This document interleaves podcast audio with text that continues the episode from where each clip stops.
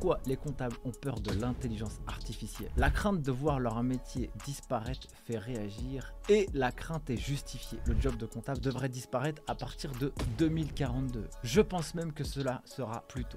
Bienvenue sur cette chaîne Les Geeks des Chiffres. Si tu ne me connais pas, je m'appelle Nicolas et ici on parle de comptabilité et gestion pour devenir inarrêtable sur le marché de l'emploi. J'ai aussi cofondé une école en ligne qui s'appelle Les Geeks des Chiffres. Depuis 2020, on a accompagné plus de 7000 étudiants avec des taux de réussite deux fois supérieurs au moyenne nationale. Avant de démarrer, n'hésite pas à faire péter la barre des likes, faire un gros big up en commentaire. Et moi, je n'ai qu'une seule chose à te dire. Prends place et c'est parti.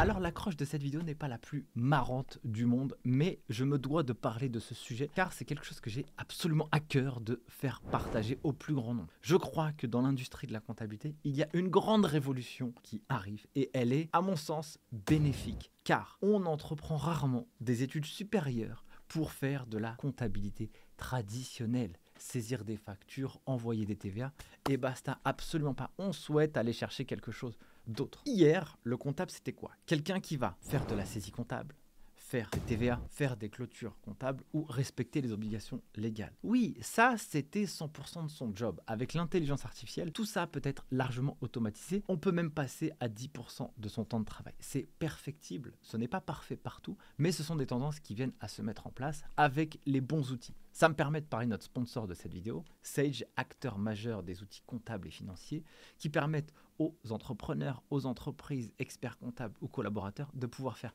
la comptabilité, la gestion, les RH, la paye grâce à des outils. Si vous souhaitez planifier une démo, allez en description de cette vidéo pour pouvoir tester leurs outils et faire votre propre avis. Alors avec ces données-là, l'intelligence artificielle, elle vient considérablement réduire le temps de travail de la production de la comptabilité. Donc qu'est-ce que le comptable y fait? Soit il est au chômage car il n'a aucune compétence et il ne souhaite pas développer, mais l'être humain, il a cette résilience de pouvoir s'adapter à son environnement. Soit il va utiliser des compétences différentes qu'il a apprises dans le cadre de ses études, au-delà de la compta. Si je prends le diplôme de comptabilité et gestion, DCG, diplôme de niveau Bac plus 3, diplôme phare de la filière de l'expertise comptable. Quand on réfléchit au diplôme, on pense diplôme de comptabilité et gestion. Mais globalement, on pense qu'à la compta. Oui, mais qu'est-ce qu'on apprend à l'intérieur? On apprend de la finance, on apprend de la fiscalité, on apprend du contrôle de gestion, du droit social, du droit des sociétés, du management. Toutes ces compétences-là techniques que l'on apprend, les entreprises en ont besoin lorsqu'elles souhaitent se développer à l'international. Quid de la fiscalité? Elle a du commerce en France, dans l'Union européenne, hors de l'Union européenne. Elle achète à l'étranger. Elle a des activités soumises à TVA et d'autres pas soumises à TVA. Qu'est-ce qui se passe? Qu'est-ce qu'on fait? On se laisse aller on, ne maîtrise que la comptabilité Absolument pas. Lorsqu'on bosse en cabinet comptable, par exemple, on doit être hyper astucieux, on doit être hyper flexible. Il y a plein de compétences annexes à développer. L'intelligence artificielle, elle va bousiller le métier comme on le connaît aujourd'hui. Oui, mais lorsqu'on discute avec des gens qui évoluent dans la comptabilité, ils aiment les chiffres parce qu'ils aiment les faire parler. Ils aiment apporter de la valeur et du conseil aux dirigeants et aux entreprises qu'ils accompagnent. Ils ne font pas ça pour rien. Ils veulent les élever, ils veulent faire progresser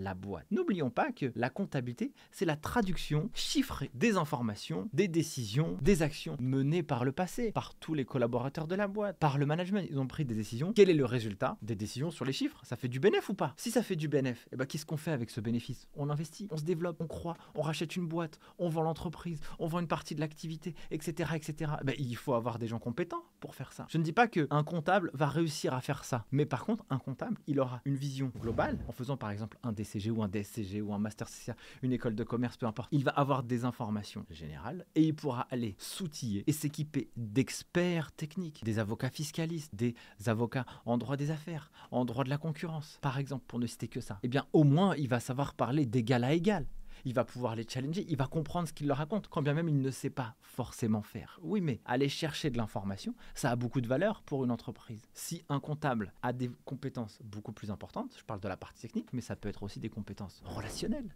des compétences en communication, des compétences en productivité, en résolution de problèmes. Une boîte, c'est une somme de problèmes qu'il faut résoudre au fur et à mesure. Et donc, quand on va travailler dans un service comptable, quelle que soit la boîte, une start-up, une PME, un grand groupe, on doit être créatif. Comment pouvons-nous faire pour avoir le moins d'interactions humaines, pour avoir des données chiffrées? Fiable, sécurisé, sans aucun risque de fraude, de malversation, d'erreur comptable, dans un temps hyper record, pour que le management puisse prendre des décisions grâce à ces informations chiffrées. Faut être créatif, faut être ingénieux, faut se challenger un petit peu. Et donc ça, ce sont des compétences fondamentales. Et si je vois un peu de manière générale, ok, prenons un peu la filière de l'expertise comptable. L'expert comptable, lui, il est à côté du dirigeant, il est avec lui, il l'accompagne. Si demain il ne lui propose plus de la comptabilité ou de la tenue comptable, il y a la facture électronique qui arrive, ça bouleverse l'écosystème. Et ce bouleversement, bah, il faut que l'expert comptable ou le cabinet puisse développer des missions annexes. Et développer des missions annexes, qu'est-ce que c'est? Eh bien, ça peut être, par exemple, et ça, c'est pas forcément intuitif, mais c'est pour ça qu'il faut développer des compétences à côté, s'éduquer, écouter des podcasts sur l'entrepreneuriat, sur le business, sur les nouvelles technologies. Qu'est-ce qui se passe? Faut être en veille. Parce que cette veille, elle permet de dénicher des opportunités, de créer des opportunités, de comprendre comment le monde évolue. Et je prends un exemple. Nous avons la responsabilité sociale et environnementale comment une entreprise peut faire du business en ayant un impact carbone est égal à zéro? Eh bien, il y a des cabinets qui se sont mis sur ce créneau. Et ils ne sont pas moins légitimes que d'autres. Ils sont partis créer leur légitimité. Et je discutais avec l'un des directeurs de Grande Thornton France, c'est 250 millions d'euros de chiffre d'affaires juste sur la France, avec 2200 personnes, 23 euh, bureaux à l'échelle nationale. Cette personne, quand elle discute avec moi, elle me dit, mais bah, du coup, quand on discute avec des clients aujourd'hui, eh bien, euh, le client, il dit, OK, maintenant j'ai tes chiffres, comment je fais pour avoir ce même niveau de rentabilité en ayant un impact carbone est à zéro. Bah, on peut faire d'autres choses. On peut essayer d'analyser grâce aux outils le fournisseur chez qui tu vas t'approvisionner. Eh bien, lui, il ne respecte pas une certaine charte carbone. L'autre, il le respecte. Bah, peut-être que tu peux switcher. Tu peux, dans ton activité, avoir un impact dans la qualité de tes achats beaucoup plus intéressante que faire ce que tu as fait pendant 5 ans. En ayant cette stratégie-là, l'entreprise elle-même, elle a un impact sur le monde qui est beaucoup plus intéressante qu'elle pourrait imaginer si elle a mis ça dans sa vision, dans ce qu'elle veut faire. Si elle veut avoir un bon impact pour la planète, pour les gens avec lesquels elle travaille, etc. Là, libre à chacun de voir midi à sa porte, comme on dit, mais il y a des opportunités. Et faites bien attention, je connais rarement un entrepreneur qui fait appel à un financier juste pour faire de la compta. Oui, bien sûr qu'il va faire appel à un financier pour avoir de la compta. Parce que l'entrepreneur, il construit jamais et il développe jamais sa boîte pour avoir ce sujet à traiter. Lui veut aller chercher des clients, développer son projet. Il a des motivations intrinsèques, donc en lui-même, qui peuvent être multiples. Peut-être qu'il veut devenir riche, peut-être qu'il veut conquérir le monde, peut-être qu'il veut résoudre des vrais problèmes. Parce qu'il a une expérience personnelle qui l'a touché. Et il veut pas que les autres puissent vivre la même chose que ce que cette personne a eu. Donc vous, en tant que financier, vous devez l'accompagner dans son objectif personnel aussi. Et donc faire la comptabilité, vous respectez votre obligation légale. Oui, mais vous devez aller aussi l'aider à atteindre son objectif. Et en ayant la culture business générale, Lorsque vous allez discuter avec le dirigeant, vous allez jouer l'effet miroir, l'histoire du ping-pong, du match de tennis, où vous allez lui renvoyer les balles quand il va discuter avec vous. Vous avez tels indicateurs financiers, comment on peut faire pour l'améliorer? Eh bien, comme vous êtes un bon financier, que vous avez créé un réseau de financiers autour de vous, que vous savez comment fonctionnent les entreprises du secteur, que vous avez des idées, eh bien, vous pouvez échanger avec la personne, lui poser des questions pour que l'entrepreneur puisse aller chercher d'autres opportunités en lui-même. Donc pour moi, l'intelligence artificielle n'est absolument pas une tare dans l'industrie, mais au contraire une opportunité pour celui qui va apprendre et s'éduquer. Celui qui reste simplement concentré sur la technique comptable, celui-ci, il n'aura plus de job, c'est une certitude. Donc il faut avoir cette inquiétude, mais en même temps, l'être humain, il a cette résilience et cette capacité d'adaptation qui montre et qui nous a montré à travers l'histoire que les choses ont un cycle, donc les choses, elles viennent, elles partent, elles viennent, elles partent. Et l'être humain a cette capacité de s'adapter. Le smartphone est arrivé, il a créé une révolution.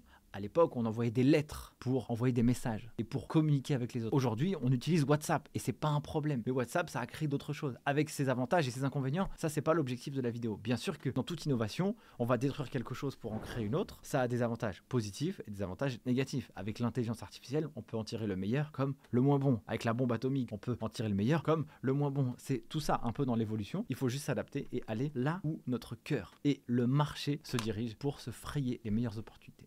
Sur ce, je vous remercie infiniment d'avoir suivi cette vidéo. Si ça vous a fait kiffer, eh ben, n'hésitez pas à me le dire. Je reste à votre écoute et disponible en commentaire pour pouvoir débattre. Sur ce, prenez soin de vous et à bientôt. Ciao